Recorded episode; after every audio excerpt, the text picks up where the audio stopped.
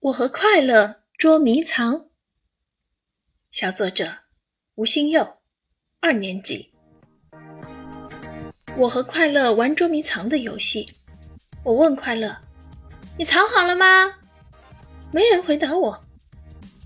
我俯下身子拨开花丛，看见一群蜜蜂嗡嗡采着蜂蜜。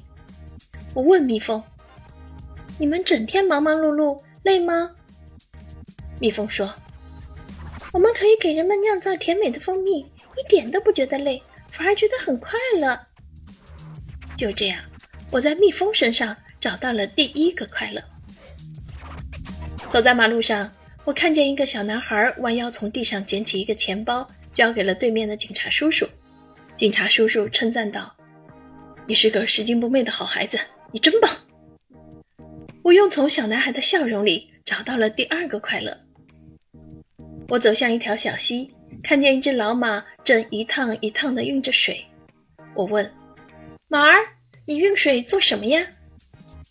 老马笑着回答：“呵呵，从小到大一直是农夫照顾我。现在他生病了，我运水给他喝。看着他慢慢的好起来了，我很开心。”于是，我从老马的眼睛里。找到了第三个快乐，就这样，我找到了一个又一个快乐。原来，快乐一直就在我身边。